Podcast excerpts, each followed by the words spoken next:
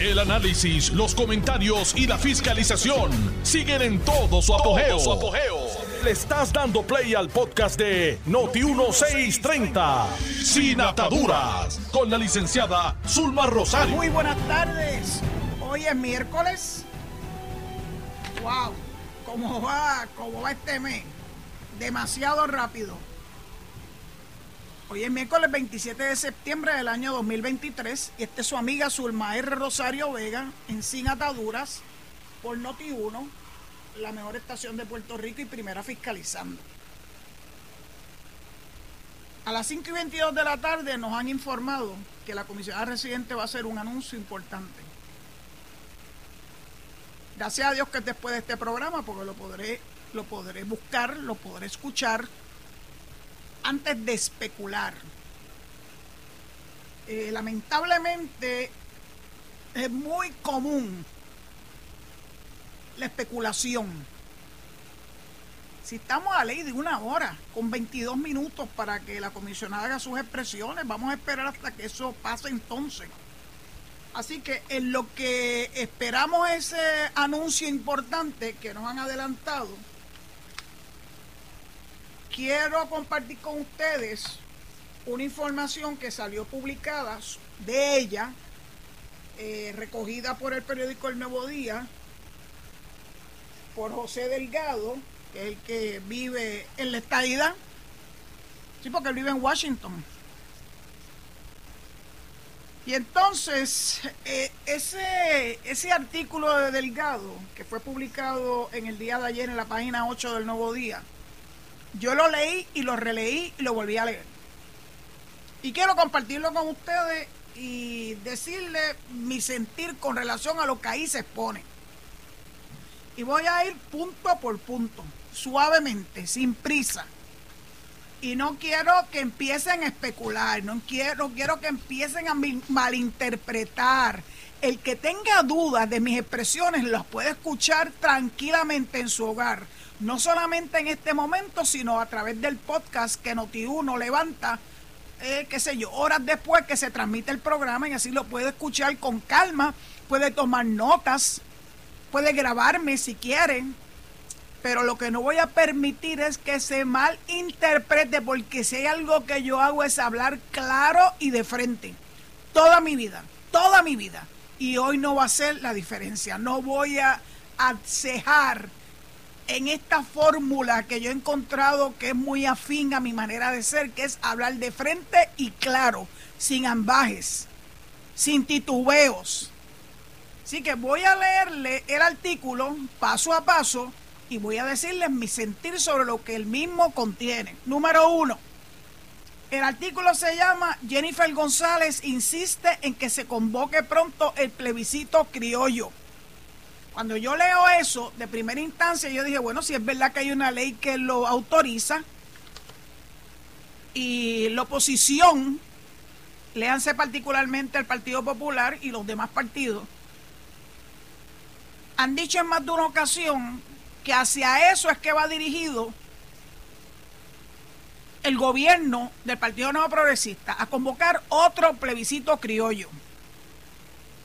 Yo quiero que ustedes sepan que yo no tengo ningún problema con los plebiscitos criollos, especialmente si los mismos se posicionan en el mismo día en que se celebra una elección general, en este caso el año que viene, en noviembre del año que viene, creo que es el 5 de noviembre. No tengo ningún problema porque implicaría que no haya un gasto excesivo e innecesario, porque más allá de la impresión de las papeletas, el proceso electoral permite, como ocurrió en el 2020, manejar un plebiscito. Pero tenemos un proyecto de ley en el Congreso de los Estados Unidos. Primero fue el 8393, que sustituyó todos los proyectos que se habían aprobado o que se habían sometido, más que aprobado, tanto por la comisionada residente como por Nidia Velázquez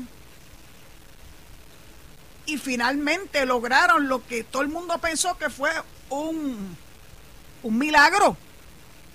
Los populares estaban furiosos con Nidia Velázquez porque había a conciencia excluido el Estado Libre Asociado y en más de una ocasión hizo expresiones que el Estado Libre Asociado no tenía cabida en ese proyecto de consenso que logró con Jennifer González, refiriéndose al 8393 y posteriormente al 2757, que es un calco del anterior, cambia la fecha de los del plebiscito. Y entonces, después que Jennifer logra eso con Nidia Velázquez, que sabemos que tiene que haber sido una batalla campal, ahora de momento, ese proyecto, el que está vivo, el 2757, pasa a un segundo plano, reconoce que los republicanos, salvo algunas excepciones, en la Cámara de Representantes Federal no lo apoyan, siendo ella republicana. Y entonces su alternativa es otro plebiscito criollo. Con todo el cariño que yo le tengo a Jennifer, porque mire que es mucho, ustedes no tienen una idea. Ya les he dicho en más de una ocasión que yo conozco a Jennifer desde que era una adolescente. Nos encontramos ella acompañando a su papá, que en paz descanse, durante eventos electorales en los salones. Estoy hablando de hace muchos, muchos años. Desde entonces yo conozco a Jennifer. La he apoyado toda mi vida, porque entiendo que es una persona que tiene todos los elementos, los galones, la dedicación que se requiere para cualquier puesto público, cualquiera. Hasta el momento ha sido en la Cámara de Representantes en Puerto Rico de la que llegó a ser presidenta. No se, no se logra un escaño y más aún no se logra lograr la presidencia de ese cuerpo just because. Es porque tiene lo que se necesita. Pero de momento este cambio 180 grados sin ver unos esfuerzos para lograr un apoyo mayor al 2757 ha dependido que los demócratas carguemos el proyecto como se cargó el 8393. De alguna forma se ha echado a un lado. No sabemos cuánto trabajo ha hecho para complacer y traer al redil a sus compañeros republicanos. Uno se lo podía imaginar, pero no es hasta que yo leo este artículo que ahí es donde yo sí puedo llegar a la conclusión de que she gave up. She gave up el trabajo que se ha hecho por los delegados congresionales que elegimos en mayo de 2021, salvo, salvo Elizabeth Torres que no hizo nunca nada, y por la terrible noticia de la renuncia de Mayita Meléndez, pues por razón poderosísima que es su, su enfermedad y su estado de salud, todos los demás han hecho su trabajo todos los demás. Pero tengo que significar el trabajo de Ricardo Rosselló, que se ideó no solamente el que después que el 1522 estuvo como que en veremos, que es el proyecto de admisión, que fue lo primero que Jennifer presentó ante el Congreso de los Estados Unidos, él se dio cuenta que era necesario un proyecto de consenso y cuando finalmente se logra un proyecto de consenso, que es el 8393, hoy 2757, ahora Jennifer, cuelga los guantes. Eso sí que a mí me ha causado un gran, una gran decepción. Ese proyecto está vivo, ese proyecto no se murió, ese proyecto se radicó hace apenas unos meses. Todavía hay un trabajo importante que llevar a cabo. Y cuando uno ve que van los delegados extendidos, además de los delegados congresionales, se comunican con los congresistas, Cámara y Senado, Los veteranos hacen un esfuerzo y ahora vienen otros en noviembre.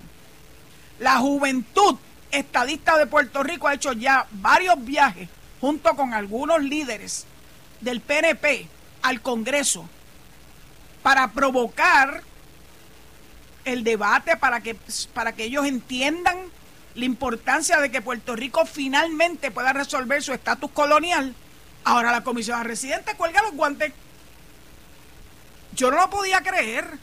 No estoy hablando del anuncio de hoy, no tiene nada que ver con el anuncio de hoy, estoy hablando de ese artículo de José Delgado, publicado ayer por el Nuevo Día, un buen timing, por cierto. Y que claro que él aprovecha para meter la cizaña en otras cosas. Recoge expresiones de Jennifer diciendo que con respecto a sus, a sus gestiones en el Congreso reconoció la crisis interna en la conferencia republicana, por eso lo sabemos todos. Los republicanos lo que tienen es un gran revolú en el Congreso de los Estados Unidos. Son inmanejables. Bueno, ¿cuántas, ¿cuántas votaciones tuvo que pasar Kevin McCarthy para que finalmente su delegación republicana lo aceptara como Speaker de la Cámara? Eso nada más le debe haber dado a ustedes una idea de ese gran berenjenal que tienen los republicanos en el Congreso. Pero mantuvo que toma, óiganse esto, esto hay que leerlo con calma. Y esta es una cita directa, están las comillas aquí. Unas iniciativas directas con miembros del Senado, con miembros de la Cámara, se fue primero el Senado y después la Cámara estamos trabajando, y hay tres puntos suspensivos, y dice, estamos trabajando con el con el proyecto 2757 entre paréntesis como base, como base. Y estamos discutiendo otras alternativas también, utilizando el mandato electoral de noviembre del 2020, donde el pueblo de Puerto Rico votó por esta. Entonces, ¿para qué demonios está procurando otro plebiscito más? Si con el que ya tuvimos no han terminado de hacer su trabajo y ya están pensando en un futuro plebiscito. Jennifer, perdóname. Con todo el amor y el cariño que te tengo, yo no podía creer lo que yo estaba leyendo. Lo leí ayer y prefería hacer mutis hasta que hoy tuviera la serenidad para poder nuevamente leer este artículo no ha habido ninguna expresión aclaratoria de que lo que dijo José Delgado en este artículo no es correcto. Así que debo partir de la premisa que en efecto tú suscribes lo que él puso en ese artículo.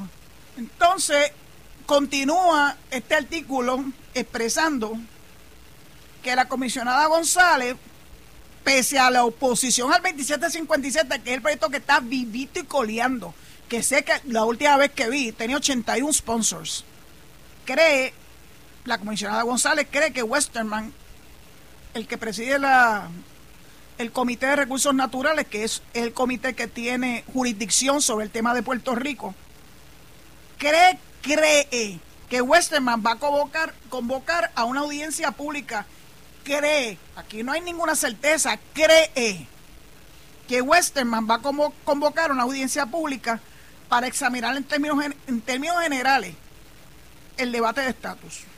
Entonces viene una cita. Creo que al final del camino eso se va a dar.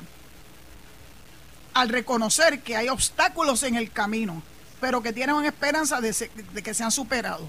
¿Cómo se superan los obstáculos? Con una varita mágica, con wishful thinking, o se superan trabajando duro para conseguir que más miembros de su partido republicano, que no es el mío, convencerlo de que este proyecto es la ruta correcta para descolonizar a Puerto Rico. No, she gave up already. No wonder. Por eso no se veía movimiento. Perdóname y perdóname el pueblo de Puerto Rico porque estoy hablando de alguien que yo quiero, personalmente la quiero. Y yo entendía que era mi amiga. Hasta el momento no ha habido un divorcio de amistad que yo sepa. Tal vez después de estas expresiones eso se dé y me pongan la cruz. Porque aquí si tú no hablas bien o hablas mal, te ponen la cruz.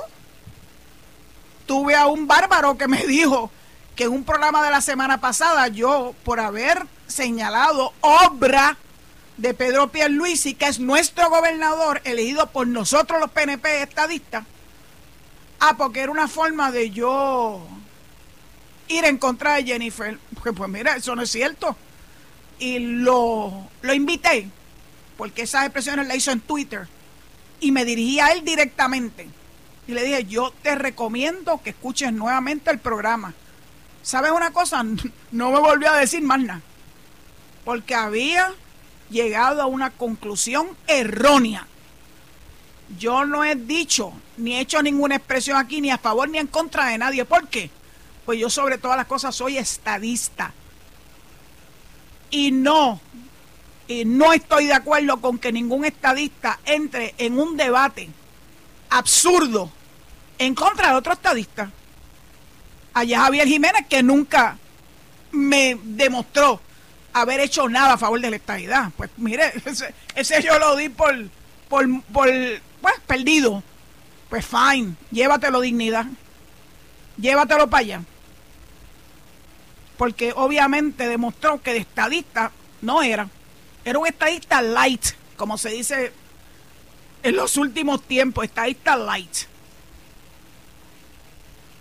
Así que si Jennifer finalmente está en esta actitud de darse por vencida en el Congreso, en su proyecto, porque ella es autora de ese proyecto.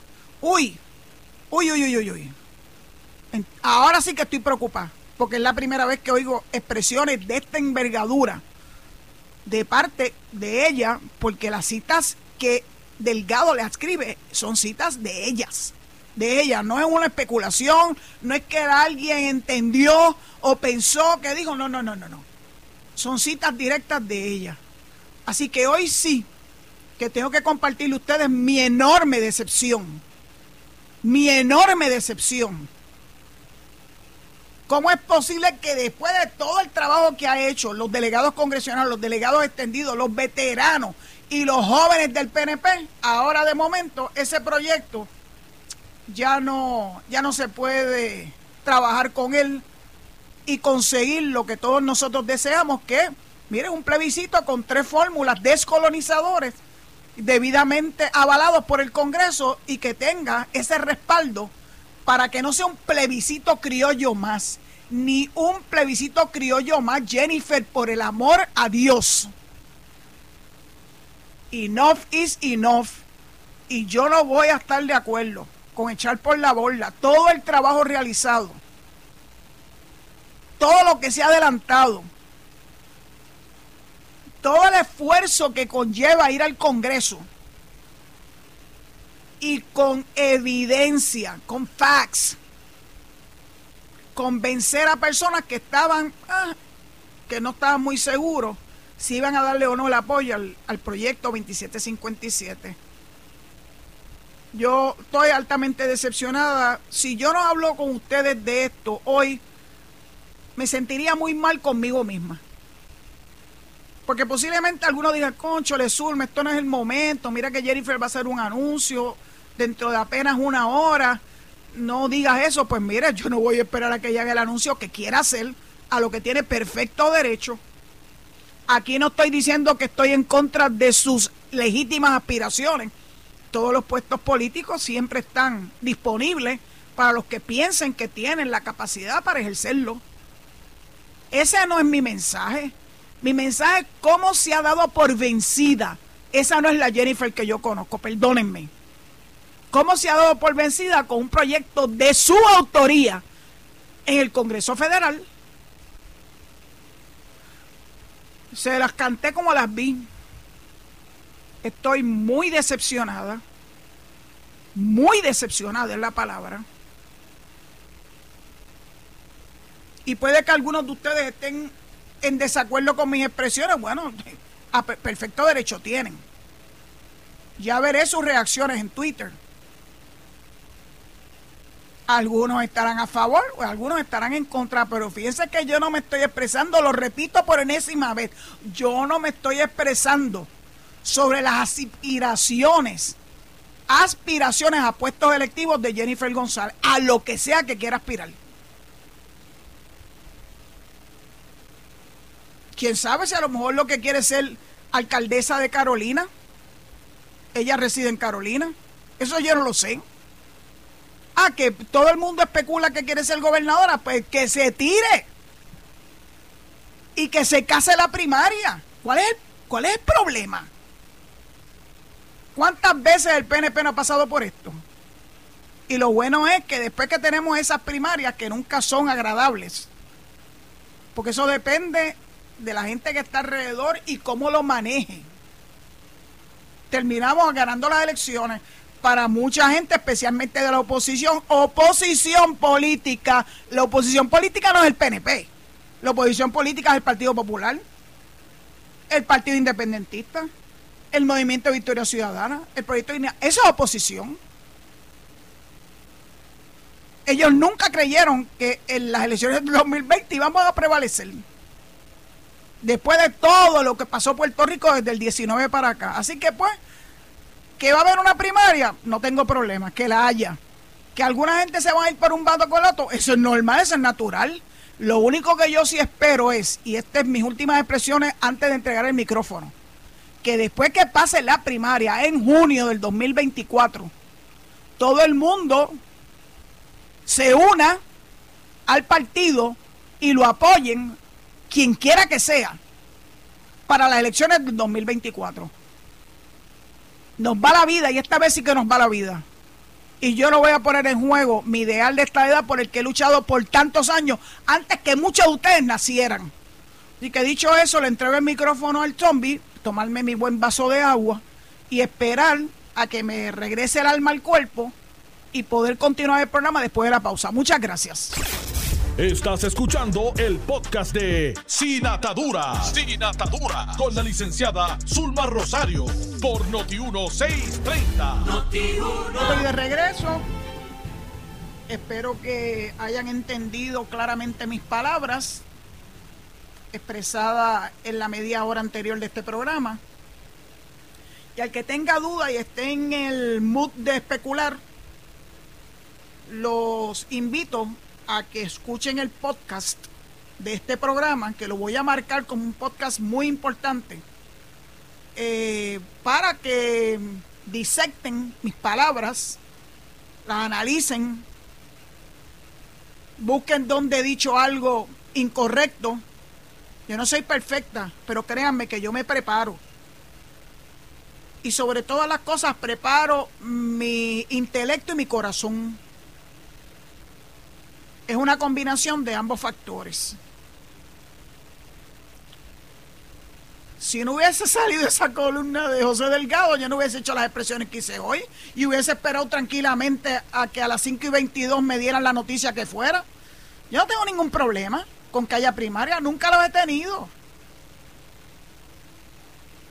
Así que pues cada cual hace lo que tiene que hacer. Yo sí soy sobre todas las cosas estadista.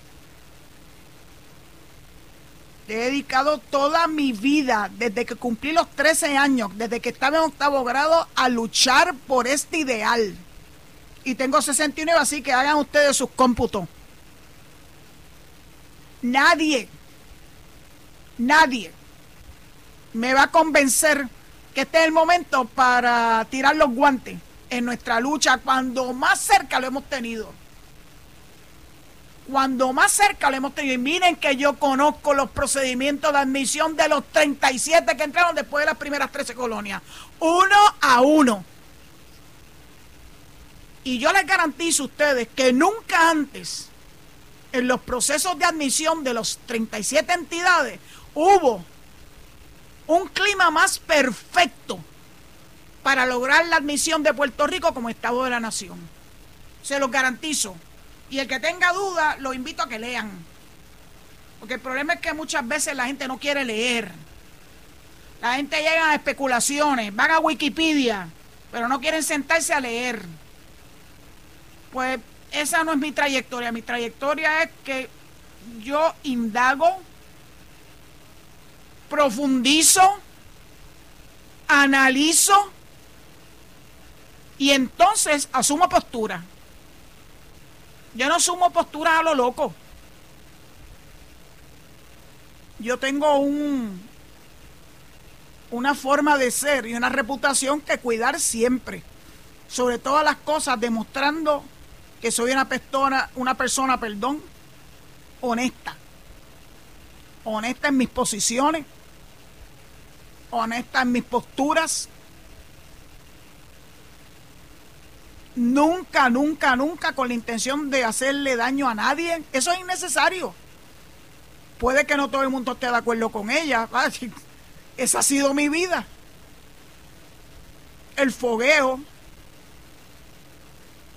El que haya siempre alguien o varios eh, que se pongan en el otro lado y, y me trate de tumbar. No lo hice ni siquiera en los 15 años que estuve litigando activamente en los tribunales estatales y federales, pero particularmente los federales. Nunca me di por vencida.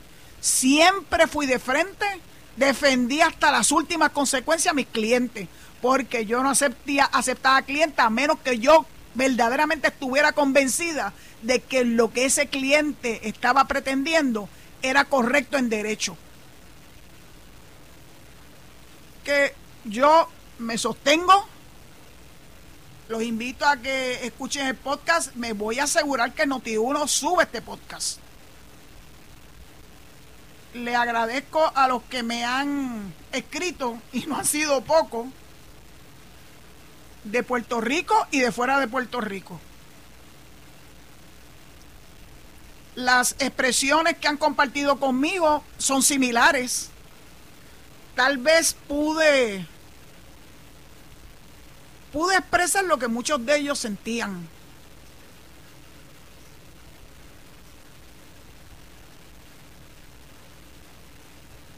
No es mi intención servir de portavoz de nadie. Yo soy la portavoz de mí misma. De misma, como dicen ahora los jóvenes. Y me voy hasta las últimas consecuencias. Ah, ¿me van a atacar? Pues go ahead. ¿Qué es lo nuevo? What else is new? ¿Que me van a atacar? No me importa. Hay que ser valiente. Cuando uno tiene posturas claras, uno las defiende hasta las últimas consecuencias. Eso yo sí que lo aprendí en mi casa. Bueno, así que dicho eso, voy a cambiar un poquito el tema. Eh, por mi tranquilidad. Y vi un artículo del vocero en el día de hoy, página 3, que el titular dice, piden más información sobre primaria. ¡Ay, la Junta! La Junta siempre en el medio. La expresión que recoge Istra Pacheco en su artículo, entre comillas, la Junta de Supervisión se mantiene al pendiente para atender y evaluar cualquier petición presupuestaria que surja para las primarias locales por lo menos no se han trancado a la banda como es lo que nos tienen acostumbrados. Porque claro que ellos piensan que tienen la sartén agarrada por el mango y el mango también. En la solicitud de reconsideración, la comisión, que ya lo había cubierto desde el lunes, la comisión estableció que necesitaba al menos 2 millones adicionales para el pago de nómina de aproximadamente 50 empleados transitorios del Partido Nuevo Progresista y del PNP que se requerirán de cara a las primarias. Porque esos son los únicos dos partidos que celebran primarias. Así que aquí no, aquí no hay para pagar transitorio ni del proyecto Dignidad, ni del Movimiento Victoria Ciudadana, ni del Partido Independentista, que son los que nos tienen acostumbrados a las sillitas, a las sillitas musicales. Nuevamente digo, al menos dos millones para el pago de empleados de cara a las primarias perdón, de manera, que, de manera que puedan manejar los asuntos relacionados al evento, así como otros dos millones para publicidad. Pues claro que tiene que haber publicidad, la gente tiene que saber sobre lo que está votando. Pero miren, comisión, añádale unos milloncitos adicionales porque Jennifer quiere que haya un plebiscito criollo. Como si la Junta estuviera dándonos a manos llenas. Como si el horno estuviera listo para las galletitas. ¡Ay Dios! Vamos a hablar de algo, algo bonito que leí hoy de Normando Valentín, sí, mi compañero de Noti1, por las mañanas, que dijo esto que me pareció extraordinario, cuca querida. Se llama el medio olvidado. La Junta de Supervisión Fiscal ha tenido muchos puntos de acierto desde su llegada a la isla, pero ha fallado malamente en otros.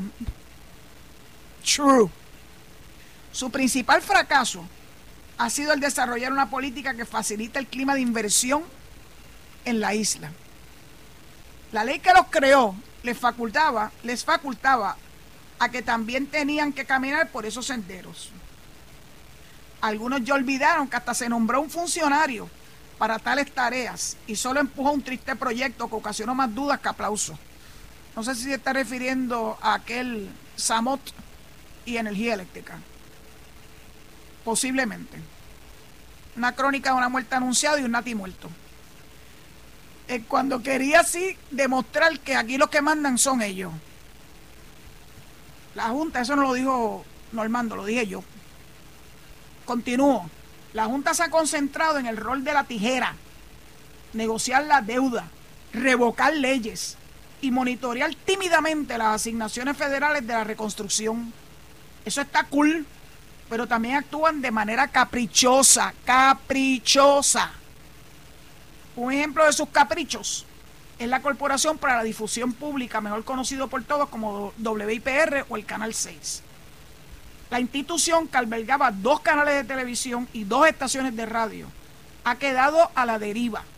Es un buque que navega sin brújula y nadie se acuerda de ello. Yo me acuerdo de ello, Normando. La facilidad de Mayagüez cerró y su señal se convirtió en un mero repetidor de la de San Juan. Su presupuesto se ha ido recortando y recortando hasta hacerlo casi inoperante. Actualmente muy poco personal labora allí. La situación deteriora la, la, moral de los pocos empleados que quedan. Sienten que no cuentan con ellos al tiempo que el gobierno y la legislatura los olvidaron. Cerrar esas facilidades no debe ser alternativa. Ese centro se creó a finales de los años 50 con una misión de brindar una programación diferente a la comercial, pero estoy seguro que la Junta piensa que con los canales comerciales es suficiente. The wrong. Continúo. Muchas de sus producciones jamás hubiesen llegado a la pantalla de no ser por la misión del Canal 6. A modo de ejemplo, doy el Festival Casals. La música clásica nunca ha encontrado eco en las plataformas regulares de televisión esa música tiene el prejuicio de ser clasista y aburrida. Nada que ver. Es diferente y antigua. Durante siglos, exponentes y compositores han dejado un gran legado. Gracias al Canal 6, el maestro Casals pudo llevar esa música a otra dimensión y actualmente es uno de los festivales más importantes del mundo. El Canal 6 también ha documentado las transiciones de gobierno que de forma democrática pasan de persona a persona sin derramamiento de sangre y en respeto al voto ciudadano. En distintas ocasiones mantuvo informativos de calidad con espacio a la noticia internacional y local. Los compañeros reportaban con estricta rigurosidad si eso es así. Cosa que no estoy muy segura que eso sea lo que permee hoy en día en los medios de comunicación, pero eso son notas al cárcel de esta servidora los compañeros reportaban con estricta rigurosidad periodística y usted nunca ha podido acusarlo de cargar la información en beneficio de alguien o en perjuicio de otro. Sí, porque eso es lo que se supone que hagan los periodistas. Y el Canal 6 en eso ha cumplido a cabalidad. Hoy en día el Departamento de Noticias ha sido limitado en su función por falta de presupuesto. Debe entenderse que las licencias de los canales de televisión son de, son de enfoque educativo. No se pueden cambiar.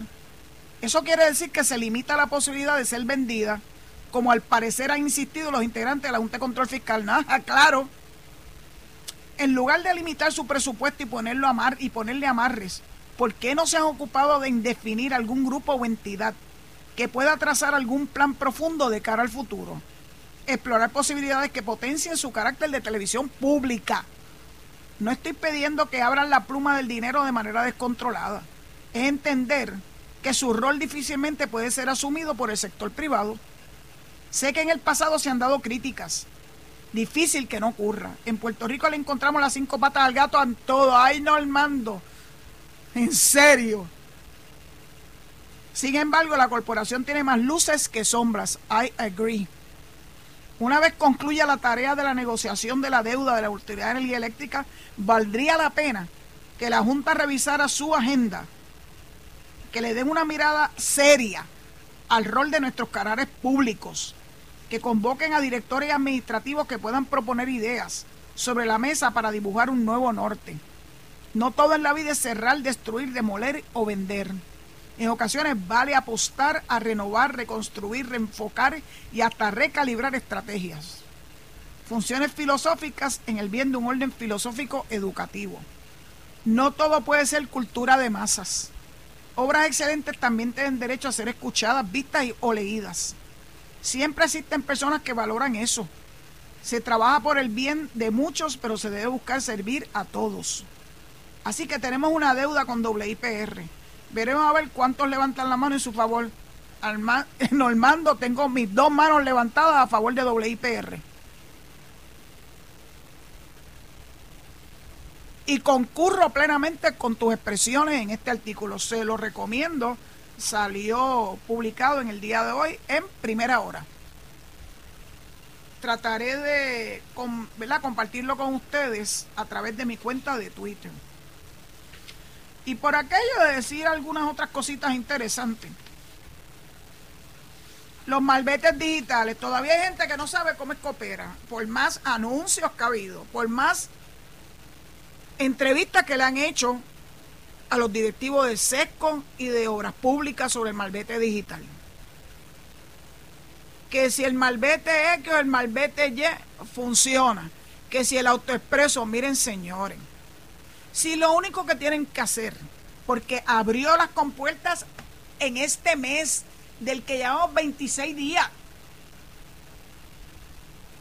vaya a donde usted siempre le han hecho la inspección de su vehículo o le han vendido el malvete para que usted vea cuán sencillo es el proceso. De todos modos, tienen que ir a un centro de inspección. Eso, eso no está echado a un lado. Pues aprovechen, vaya, inspeccionen su carro no esperen hasta el último día. Estamos acercándonos al último día de este mes, que es el 30, by the way. El sábado. Y vayan para que ellos le, no solamente le inspeccionen su carro, sino que lo ayuden en el trámite de conseguir el malvete digital. Ahora el issue es que si no todos los policías tienen tienen la maquinita para poder leerlo.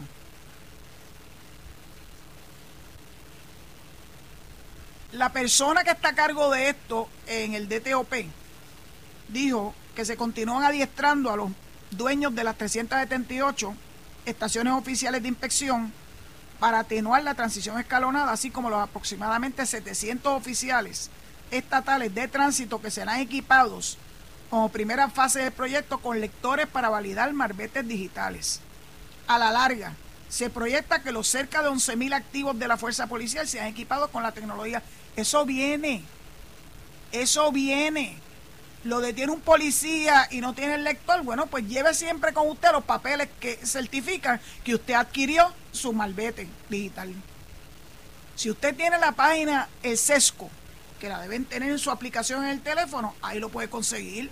Se le enseña al policía como le puede enseñar su licencia de conducir, le puede enseñar la licencia del vehículo o registro, como le dicen aquí, y le pueden enseñar que tiene un marbete al día en su vehículo. Pero aquí quieren siempre complicar la cosa, como dijo Normando. Siempre le quieren buscar las cinco patas al gato. Bueno, y antes de, culminar mi programa de hoy, quiero darle las gracias a Obras Públicas, a la Autoridad de Carreteras, porque le van a dar cariño a la número 2, como le decían ante la militar, en el área oeste, donde yo resido hace 22 años. Dice Bárbara Figueroa de primera hora del día de hoy que el próximo verano comenzarán los trabajos de mejora en la PR2 en Mayagüez. un abarcador proyecto vial que devorará unos 50 meses en completarse. Son grandes producciones, no es tirarle un poquito de, de bitumul. Promete fortalecer la línea de transportación, mitigar las inundaciones en el área. Créanme que una de las razones por la cual yo transmito desde mi casa tres días a la semana es porque me encontraba muchas veces de camino a la estación que está en el barrio El Maní, en la misma carretera número 2, pero llegando casi a Ñasco. Inundaciones bien difíciles de pasar por ella. Y me causaba un gran estrés y gracias a Dios, tanto mi jefe, Alex Delgado, como Tuto Soto, estuvieron de acuerdo en que yo pudiera transmitir desde mi casa los primeros tres días en la semana porque yo quería siempre mantener un vínculo con mis oyentes los jueves y los viernes por lo menos para escuchar sus reacciones a través del hilo telefónico. Así que yo puedo dar fe de que la número dos necesita grandes y profundos trabajos. Este proyecto se encuentra en etapa de diseño. Y los jefes de agencia que tienen vela en este entierro, llámese carretera y vivienda, que son los que están manejando muchos de estos dineros federales,